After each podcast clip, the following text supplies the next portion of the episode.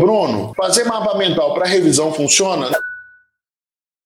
Não vale a pena perder tempo fazer mapa mental. O que funciona para revisão é fazer exercícios. Então, eu quero revisar, eu vou lá e faço uma prova antiga. É assim que você revisa, entendeu? Porque se você ficar revisando a matéria toda, fazendo resumo, mapa mental, parará, parará, parará, você vai perder tempo e vai revisar um monte de assunto, vai fazer mapa mental de um monte de assunto para quê? Pra você ficar olhando mapa mental depois? Não resolve. Você só ganha familiaridade com aquele negócio. O mapa mental só é bom quando você tem que explicar aquilo para alguém. Para o seu estudo individual, não serve para nada. O que serve é fazer um resumo tosco, fazer uns desenhos ali, uma ilustração, coisa simples. Mas mapa mental igual eu vejo a galera fazer aí é fora de série, é coisa besteira.